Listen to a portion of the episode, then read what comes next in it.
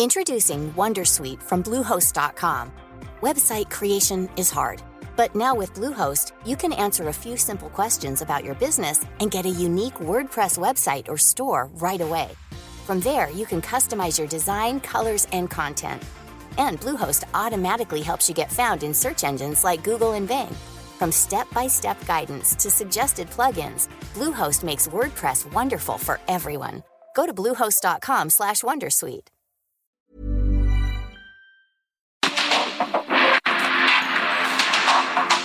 Porque el mundo actual no se entendería sin la economía, las finanzas y los negocios. Acompaña a Mario Maldonado, el columnista de negocios más joven y objetivo del periodismo financiero en su programa. Bitácora de negocios.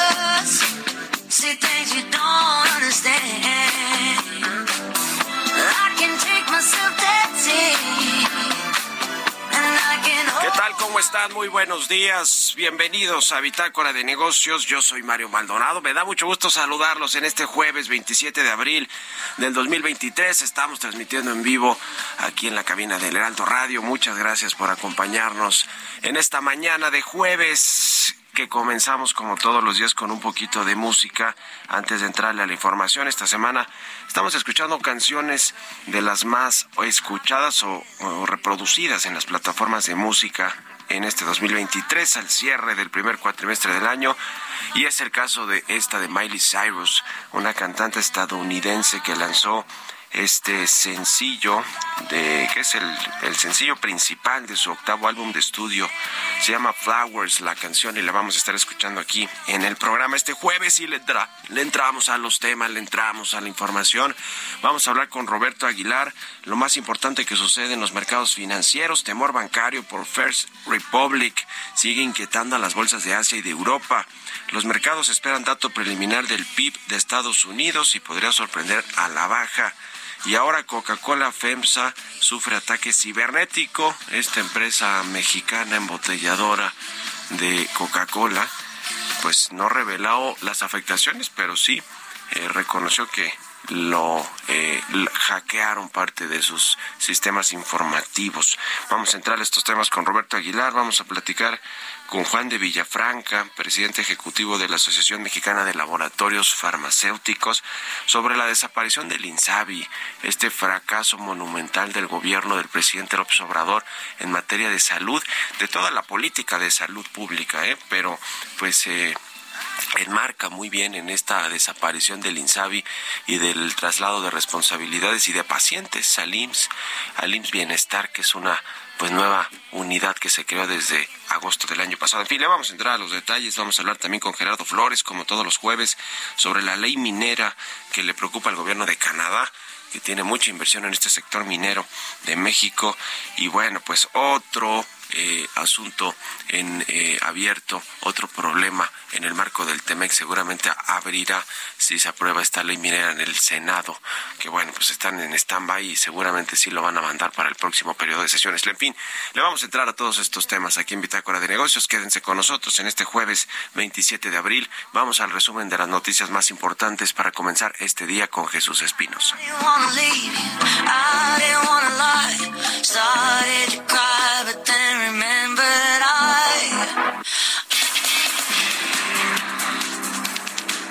El presidente de México, Andrés Manuel López Obrador, reapareció en un video en redes sociales para informar sobre su condición médica. Confirmó que se enfermó de COVID-19 después de una gira de trabajo que implicó cambios extremos de clima y reveló que tuvo un desmayo transitorio mientras se encontraba en una reunión con ingenieros militares evaluando el tren Maya. Fui después a Quintana Roo, estuve en Chetumal, estuve en Cancún, estuve en Mérida y ahí me hizo crisis porque se me bajó de repente la presión y estando en una reunión con ingenieros militares evaluando el tren Maya y con otros servidores públicos, pues como que me quedé dormido, eh, fue una especie de váguido. El Senado avaló la reforma a la ley de aviación civil y la ley de aeropuertos, con la cual se busca que México recupere la categoría 1 de seguridad aérea internacional. Sin el tema del cabotaje, avalaron las reformas y las pasan al Pleno para que se analice este jueves. Al participar en la cátedra Secretaría de Hacienda y Crédito Público 2023 de la Facultad de Economía de la UNAM, el subgobernador del Banco de México, Omar Mejía Castelazo, afirmó que la inflación en México podría regresar a la meta de 3% durante el cuarto trimestre del 2024 pues hay una clara tendencia a la baja. En una llamada con la secretaria de Economía mexicana Raquel Buenrostro, la ministra de Comercio de Canadá expresó su preocupación por las reformas mineras propuestas por México, mismas que incluirían reducir las concesiones de 50 a 15 años.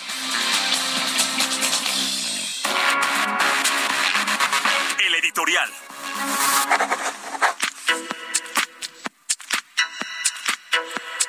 El presidente Andrés Manuel López Obrador después de tres días de no pues saber de él, ¿no? Lunes, martes y miércoles, eh, pues eh, digamos que no no saber de él en primera persona, es decir, a través de sus videos, de sus conferencias, de sus mítines políticos y giras por la República Mexicana.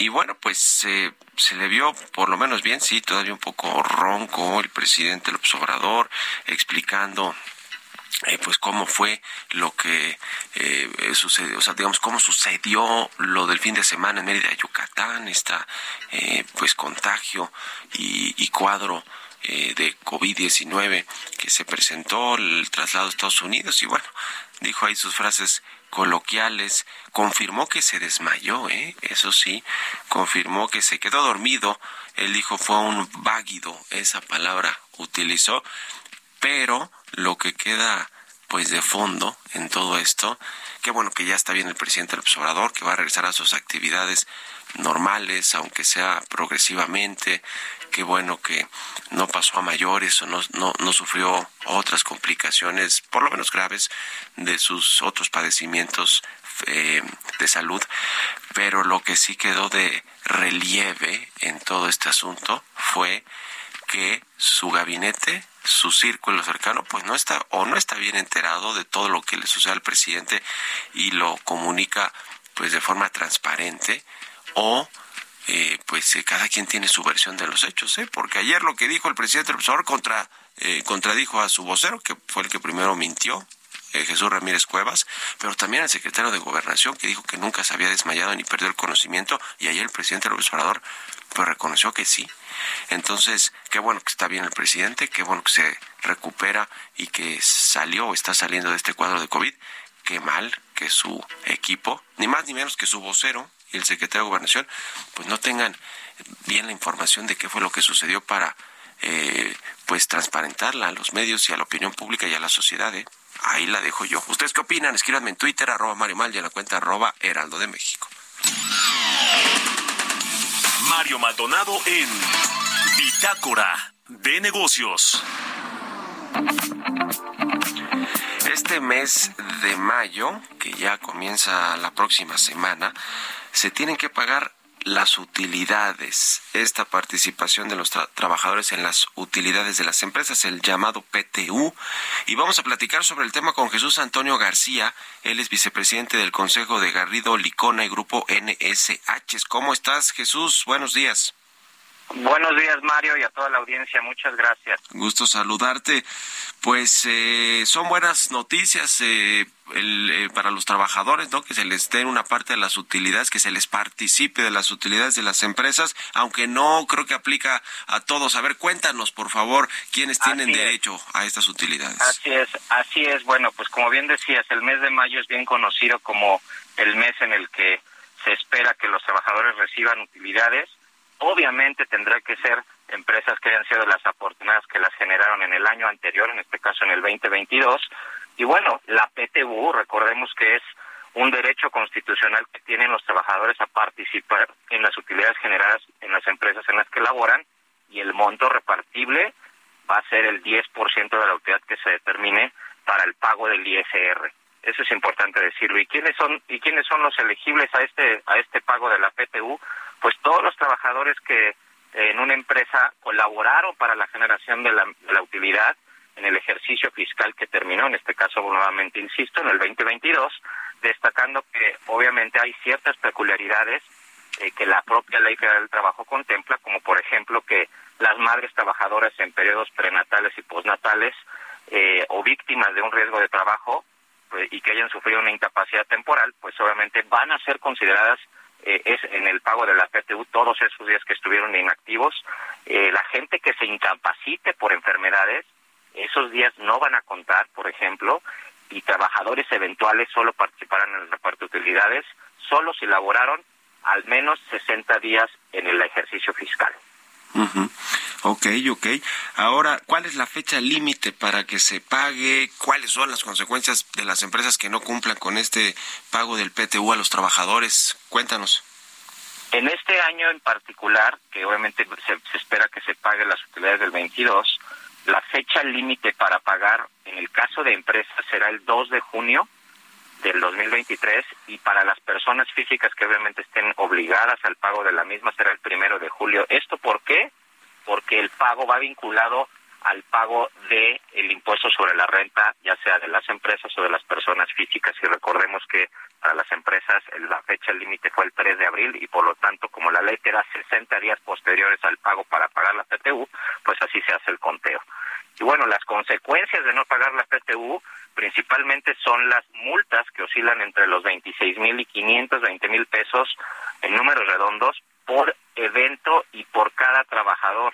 Entonces, si hacemos una simple multiplicación por los trabajadores que pudiera tener una compañía y no se paga, la suma puede ser cuantiosa. Además de las revisiones que por parte de la Secretaría del Trabajo eh, las empresas se pueden hacer acreedoras el SAT puede realizar una auditoría sobre la determinación de la base de la PTU y bueno, pues no dejar de decir que las demandas laborales y los conflictos que puedan surgir como paros en las empresas, pues serían catastróficos. Mario. Pues que así sea, que se pague en tiempo y forma este eh, reparto de utilidades. ¿no? Que se eviten los problemas y, si no también hay un plazo para el reclamo, ¿no? De, de este pago de utilidades, de acuerdo con lo que nos dice la Ley Federal del Trabajo. Así es, el, el plazo que tiene una persona para reclamar su pago es de un año a partir de que eh, es presentado ante la ante la comisión mixta el, el, el cálculo correspondiente. Y si no, pues se va a sumar a la del PTU del año que viene. Ya, pues ahí está, muy claro y muchas gracias por explicarnos esto, Jesús Antonio García, vicepresidente del Consejo de Garrido Licona y Grupo NSH. Y además, pues eh, aprovecho aquí para invitar a la audiencia que escuche tu programa precisamente aquí en estas frecuencias del Heraldo Radio los martes, ¿verdad? Los martes a las nueve de la noche a las nueve de la noche y si me permites hacer un, un breve comercial, hoy la, eh, tendremos un, un webinar a las diez de la mañana en donde hablaremos más sobre la PTU, así es que invitamos a la audiencia a que nos a que nos sigan en Facebook Live en la página de Garrido Licona. Pues ahí está la invitación. Gracias a ti, Jesús Antonio García, y la invitación para que lo escuche a las nueve en su programa, sin duda asesórate y para que también entre en este live en Facebook, en las redes sociales. Seis con veinte, vámonos a otra cosa. Economía y mercados. Roberto Aguilar ya está aquí en la cabina del Heraldo Radio. Mi querido Robert, ¿cómo te va? Buenos días. ¿Qué tal, Mario? Me da mucho gusto saludarte a ti y a todos nuestros amigos. Parece que se está moderando un poco el tema, pues justamente del nerviosismo que sigue atacando al sector bancario estadounidense, encabezado básicamente por First Republic Bank que fíjate que ayer llegó a perder hasta 41% sus acciones para ubicarse esta institución en un valor de capitalización de 888 millones de dólares. Pero Mario, apenas en noviembre de 2021, este banco valía 40 mil millones de dólares. Así de grande ha sido el tropezón justamente. Y esto, pues como te decía, sí sigue inquietando a los inversionistas, sobre todo las bolsas europeas y asiáticas. Y bueno, pues esto anulaba los efectos efectos positivos justamente de buenos resultados trimestrales. Además, en unos minutos, Mario, se va a dar a conocer eh, la primera lectura del Producto Interno Bruto de Estados Unidos, que podría dar una sorpresa a la baja y con ello elevando los temores de una recesión. Se espera una tasa anual de 2%, pero bueno, ya estaremos pendientes justamente para platicarlos. Y por el otro lado, los mercados de Estados Unidos, pues mucho más entusiasmados por el tema de Meta que anunció justamente mejores expectativas para los siguientes meses y además que sus resultados estuvieron por encima justamente de lo que esperaba el mercado y esto pues sus acciones después del cierre subieron poco más del 9%. Otro de los temas también pendientes en la agenda es esta discusión sobre el techo de la deuda de Estados Unidos, donde la Cámara de Representantes justamente de este país aprobó por un estrecho margen un proyecto de ley para aumentar el techo de la deuda justamente de 31.4 billones de dólares.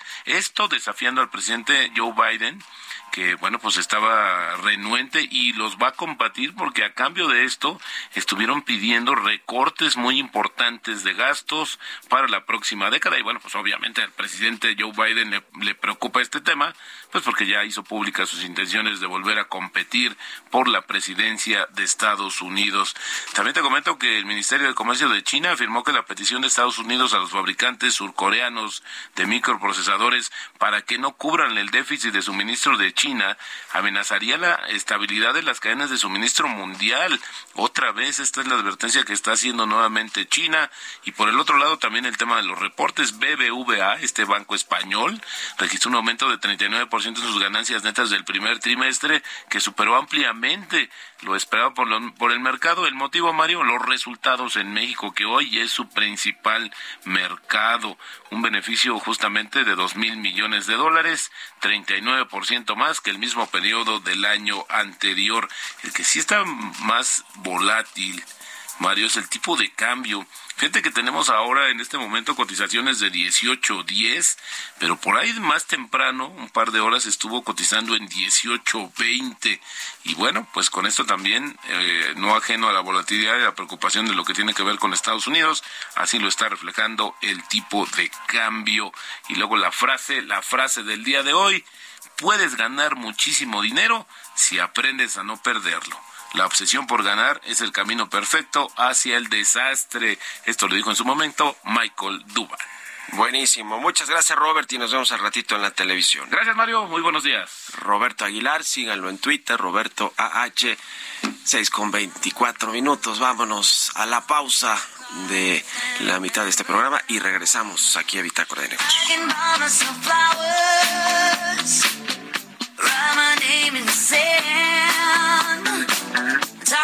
Myself for hours. See things you don't understand. I can take myself dancing. And I can hold my head. Yeah, I can love me better than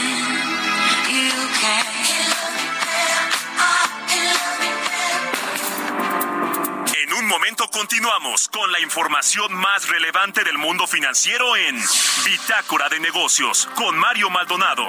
Regresamos.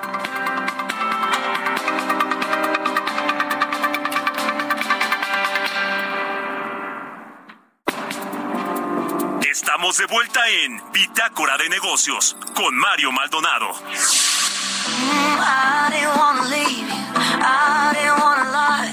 but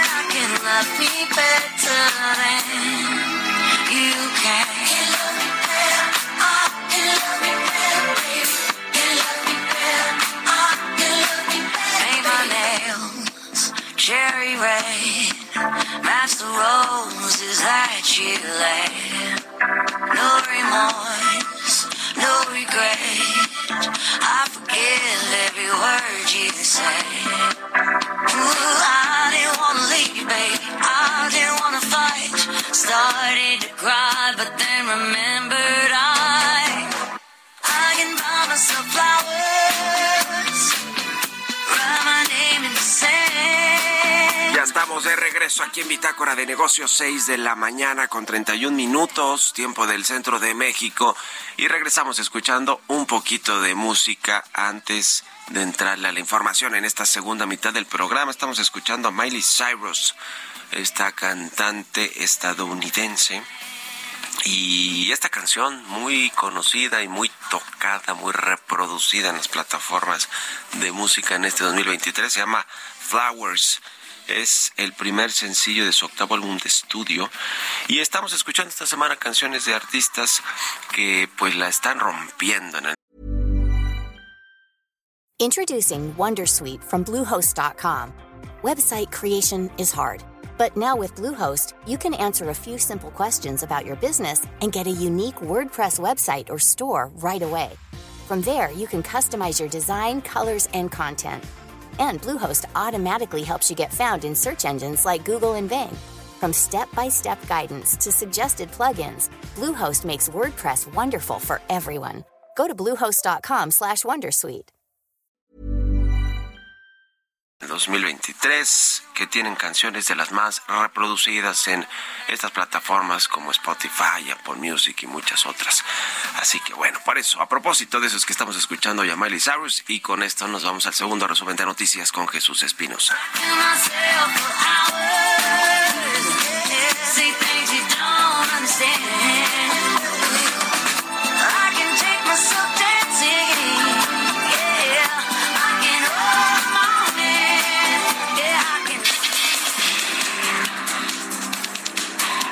Durante la Convención Nacional Petrolera 2023, organizada por la Asociación Mexicana de Empresas de Hidrocarburos, la secretaria de Energía Rocío Nale afirmó que en el gobierno del presidente López Obrador no se darán más concesiones a empresas petroleras privadas, aunque se seguirá apoyando los contratos que ya están firmados. Con el objetivo de que empresarios puedan incursionar en más mercados y mantenerse en los actuales, la entidad mexicana de acreditación y la Asociación Nacional de Importadores y Exportadores de la República Mexicana reforzarán a través de un convenio de colaboración los conocimientos englobados en el Sistema Nacional de Infraestructura de la Calidad. La jefa de gobierno de la Ciudad de México, Claudia Sheinbaum, anunció un aumento salarial para 25.869 trabajadores de gobierno cuyas nóminas quedaron rezagadas, lo que representa un presupuesto adicional de alrededor de 78.6 millones de pesos mensuales. En alianza con la empresa Thales, Grupo Andrade se fijó el objetivo de ir más allá del mercado mexicano y expandirse por América con la comercialización del Bushmaster, un vehículo protegido todoterreno, diseñado para que grupos de defensa y protección puedan llevar a cabo diversas misiones de seguridad y paz. Entrevista.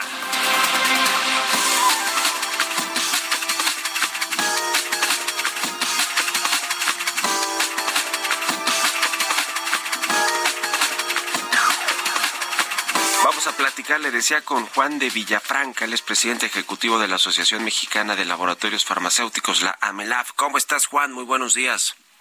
Mario, muy buenos días. Mario, muy buenos días. Gusto saludarte.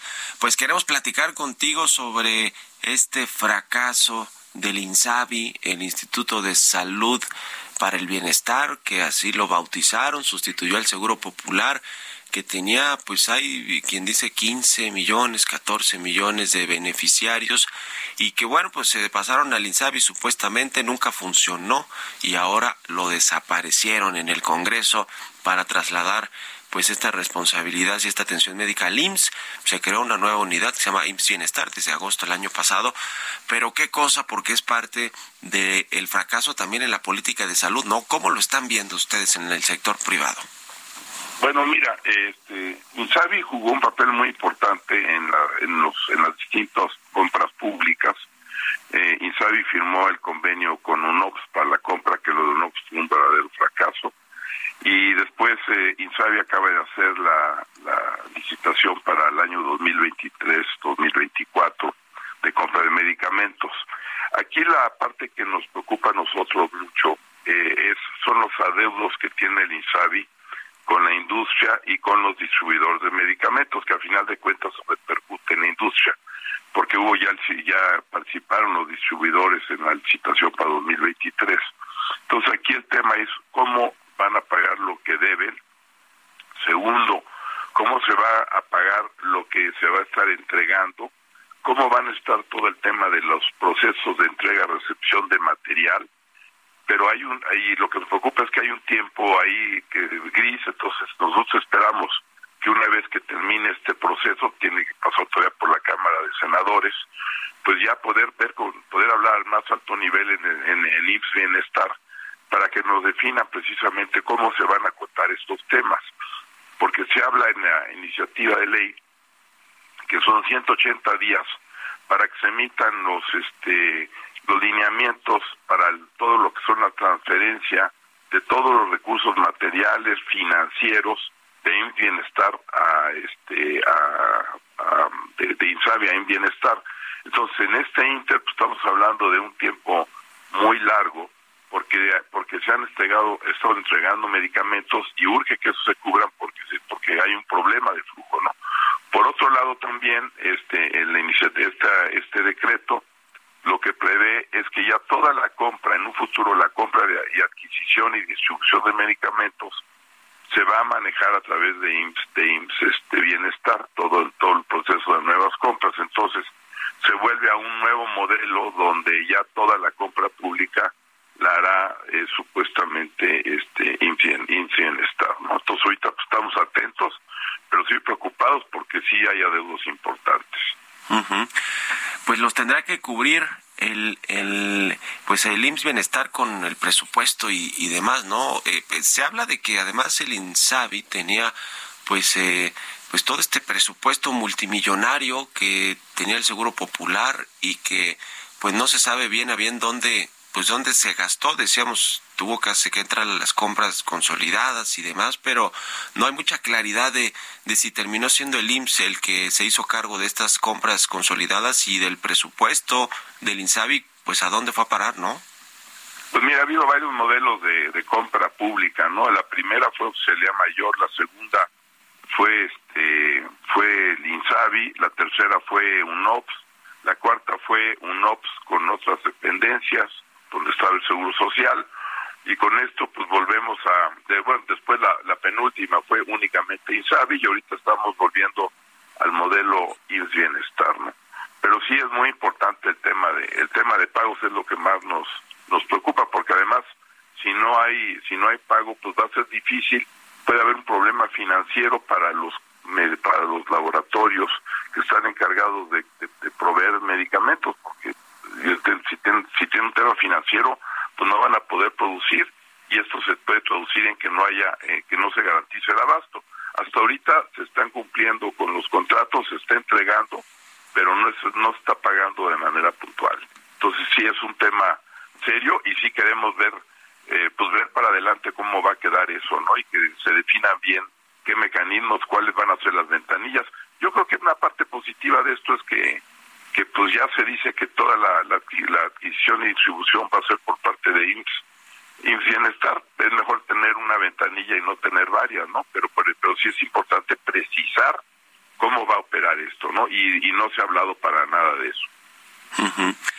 Pues qué cosa con, con este tema. Ahora, eh, ¿cómo va a funcionar el, o cómo viene funcionando el IMSS Bienestar eh, en el tema de la atención médica? Porque tengo entendido que eh, pues es una nueva unidad que se creó precisamente para sustituir al INSABI. Yo creo que lo venían planeando desde finales del año pasado, esta desaparición, extinción del INSABI.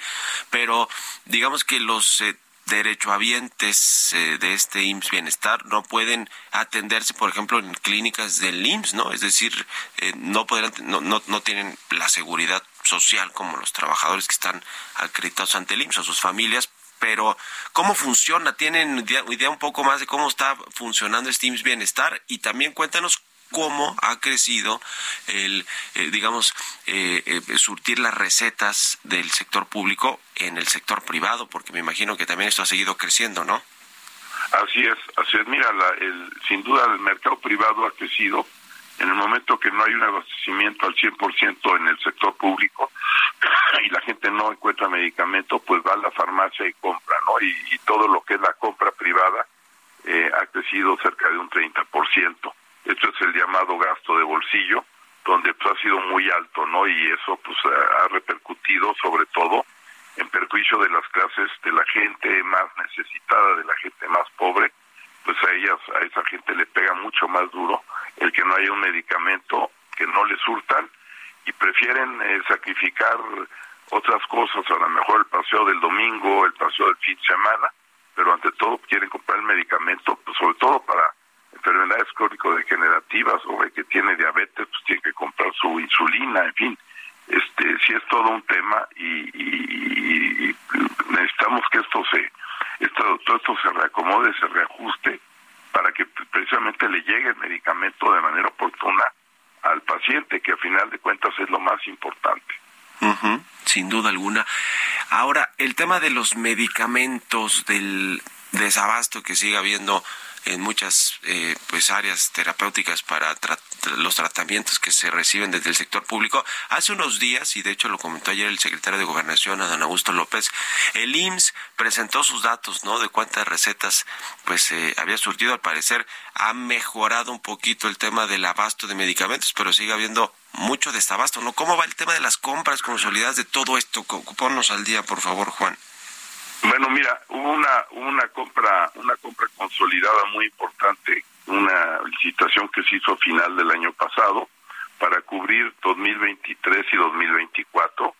Este eso ese contrato lo se hizo, esa licitación la hizo el INSABI. Está ya se empezaron a hacer entregas dentro del marco de esa compra, pero independientemente de la compra del INSABI, también eh, ha habido mucha compra eh, por parte de, del Seguro Social y del ISTE. Eh, ha habido y también ha habido ante la falta de medicamentos ha habido mucha compra directa. Nosotros lo que queremos es que haya una sola compra consolidada, que haya transparencia y que permita todo esto planear a la industria cómo va a surtirse de, cómo se va a cómo va a poder surtir los medicamentos porque hoy en día la cadena de suministro ha cambiado radicalmente de, de lo que era antes de la pandemia. Ahora es mucho más complejo armar bien todo, todo el tema de cadena de suministro. Entonces, si no hay una adecuada planeación, pues no se tienen los medicamentos este, en bodega. ¿Por qué? Porque cuando se fabrica un medicamento empieza la, una etapa de caducidad. Entonces, aquí lo que se requiere ante todo es planeación.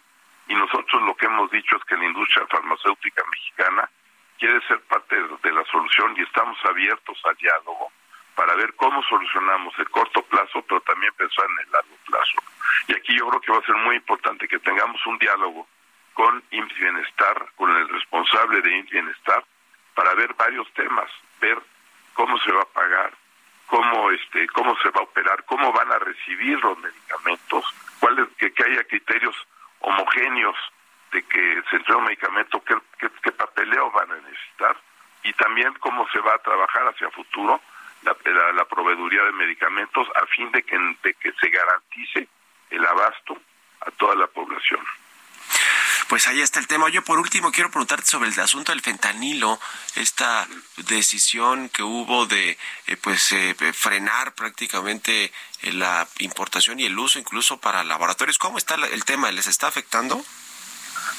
Pues mira, este, eh, el tema fentanilo sin duda es un tema muy sensible y yo creo que tenemos que distinguir eh, dos cosas, dos tipos. Uno, el farmacéutico y dos, el fabricado ilícitamente. El medicamento, farma, el, el, el, el, fentanilo farmacéutico está muy, muy controlado. Eh, es, un, es un producto que se utiliza fundamentalmente en los procesos de anestesia eh, es un estupefaciente muy poderoso, es 100 veces más poderoso que la morfina y se utiliza en México y en todo el mundo, en Estados Unidos, en Europa, porque es una parte fundamental del proceso de, de para anestesiar a un paciente que, que va a ser objeto de operación. Entonces, ese fentanilo médico está muy, muy controlado. Eh, para poderlo aplicar se tiene que emitir una receta para cada aplicación cada hospital tiene una gente encargada del control de ese eh, de esa de esa sustancia.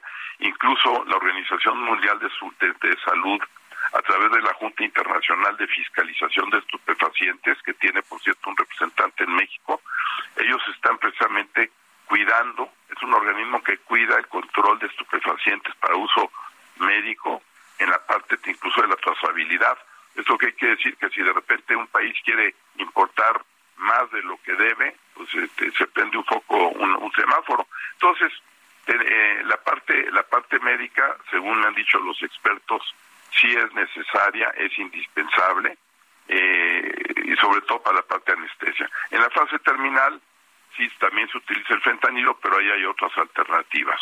Eh, y, y, y, todo lo que es la parte, y ese no se fabrica en México.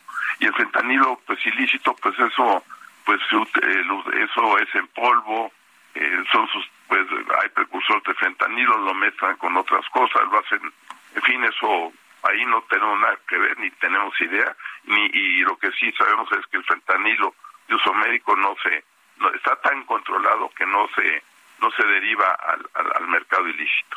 Ya, pues bueno, el presidente observador había propuesto esta prohibición para incluso el uso médico y dice que se sustituya no por otros productos alternativos. Pero en fin es una propuesta no se ha analizado el tema ni ni, ni está en, en, leyes o cosas así no o sea en firme. Bueno estamos en contacto y gracias como siempre Juan de Villafranca presidente ejecutivo de la Asociación Mexicana de Laboratorios Farmacéuticos por estos minutos y muy buenos días. Mario, buenos días, qué gusto saludarte a ti y a toda tu, audiencia. Gracias, hasta luego. 6 con 47, vamos con las historias empresariales. Historias empresariales. Pues ya hablamos un poquito de este tema. Coca-Cola FEMSA fue víctima de un hackeo, por lo que actualmente se lleva a cabo una evaluación para determinar determinar el alcance de este incidente en la empresa y también presentó sus resultados trimestrales del primer trimestre del año. Vamos a escuchar esta pieza de mi compañera Giovanna Torres. Coca-Cola FEMSA informó que experimentó un incidente de ciberseguridad en los últimos días, por lo que actualmente está llevándose a cabo una evaluación para determinar el alcance de dicho incidente. A través de un evento relevante enviado a la Bolsa Mexicana de Valores, señaló que ante este hecho, el embotellador público más grande de productos Coca-Cola en el mundo, en términos de volumen de ventas, ha implementado sus protocolos de protección y respuesta de ciberseguridad. La compañía aseveró que trabaja actualmente con expertos en medidas para evitar un impacto adverso en sus aplicaciones de tecnologías de la información. Aclaró que mientras se implementan tales medidas, espera continuar con sus operaciones a través de procedimientos de respaldo y prioriza la protección de la integridad, confidencialidad y disponibilidad de su información.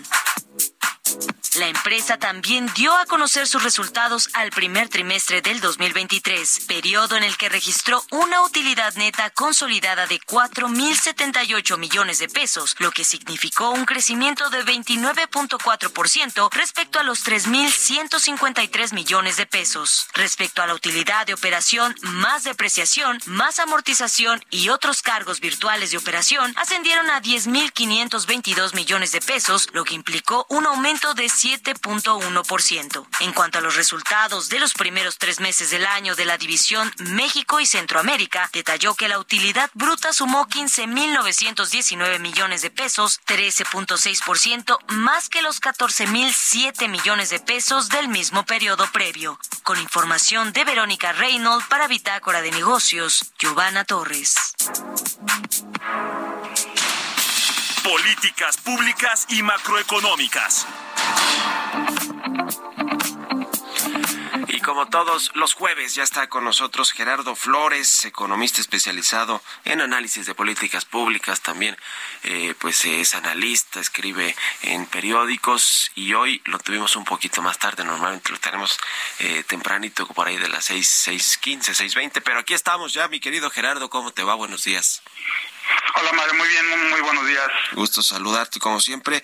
Pues ahora sí que como trae un medio hoy de portada, legislaron al vapor y con la planadora los, eh, los legisladores de Morena en estos últimos dos días, eh, pues prácticamente de, de periodo ordinario de sesiones en la Cámara de Diputados y en el Senado. Y bueno, pues entre otras cosas preocupa la ley minera, ¿no? Que no termina todavía de, aterrizarse, pero ya hay preocupaciones en Canadá y lo que puede abrir un nuevo frente en el TEMEC. Sí, desde luego, y, yo diría que no es para menos eh, que al gobierno canadiense le preocupe, eh, sobre todo por la cantidad de, pues de recursos de, eh, comprometidos bajo la forma de, de, inversión extranjera en México en el sector minero. pues no es para menos la preocupación porque yo te diría que en esta minuta que aprobaron los diputados y que está bajo análisis en el Senado de la República, pues sí hay mm, por lo menos unos tres o cuatro elementos que son violatorios de los compromisos internacionales de México, eh, particularmente en el TEMEC, ¿no?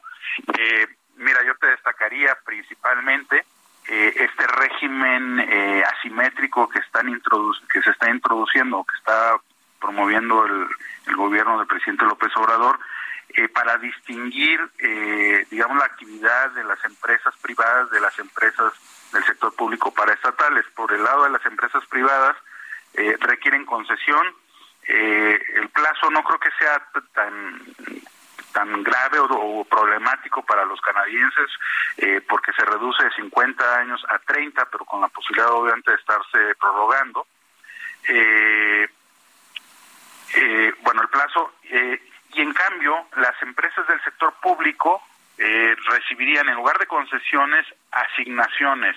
La diferencia está en que no tienen plazo, o sea, son por plazo indefinido.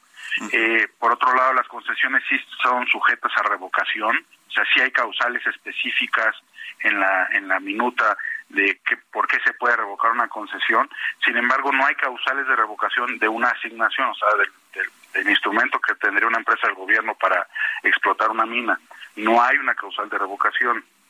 Y lo más grave, que distingue claramente, eh, digamos, las ventajas que sí tendrían las empresas del Estado frente a las privadas, es que las empresas del Estado, las paraestatales, sí podrán llevar a cabo actividades de exploración de yacimientos mineros, mientras que las empresas del sector privado, perdón, inexplicablemente solo van a poder explotar, es decir, solo van a poder explotar donde una empresa del Estado o un ente del Estado haya hecho exploración, ¿no? Entonces, obviamente, pues eso se, se traduce en un trato asimétrico, ventajoso para las empresas del Estado, que pues se va a traducir en un régimen regulatorio, este, pues yo te diría a todas luces favorable o desfavorable en este caso para las empresas privadas y eso es lo que tiene seriamente preocupado al gobierno canadiense y no y como te decía al principio pues no es para menos, ¿no? Sí, sí, ya se pronunció la eh, pues representante comercial encargada de todos estos temas en el en el marco del Temec en las mesas de negociación. Ahora que están las consultas en eh, el sector energético, el maíz, eh, en fin, es es un tema y bueno, pues por lo que hace a las otras reformas, pues también mm, en la mayoría nocivas para México, ¿no? Para pues para los mexicanos. Pues es que, en un, minutito. un común denominador es ese que, que, trae la minera, que hay un hay una clara distinción en, una ventaja eh, eh, que se le está dando eh, por ley a las empresas del Estado frente a las del sector privado y eso sí te habla de una de una visión de Estado, de una visión filosófica incluso de que pues al gobierno no le pues, no le gusta la actividad del sector privado, pues si no no estaría dándose unas ventajas así para para sus propias empresas, ¿no? Y, luego pues, está el hecho de que todo se discutió eh, pues al vapor, sin un análisis de fondo. Eh, sí, es preocupante, ¿no? Ya, pues qué cosa. Vamos a estar en comunicación como siempre y gracias Gerardo. Un abrazo y buenos días. Buenos días, Mario. Gerardo Flores R, así está en Twitter, síganlo. Y nos despedimos. Gracias por habernos acompañado este jueves aquí en Bitácora de Negocios. Se quedan con Sergio y Lupita en estas frecuencias del Heraldo Radio. Nosotros nos vamos a la televisión, al canal 8 de la televisión abierta a las noticias de la mañana. Y nos escuchamos aquí mañana tempranito a las 6. Muy buenos días.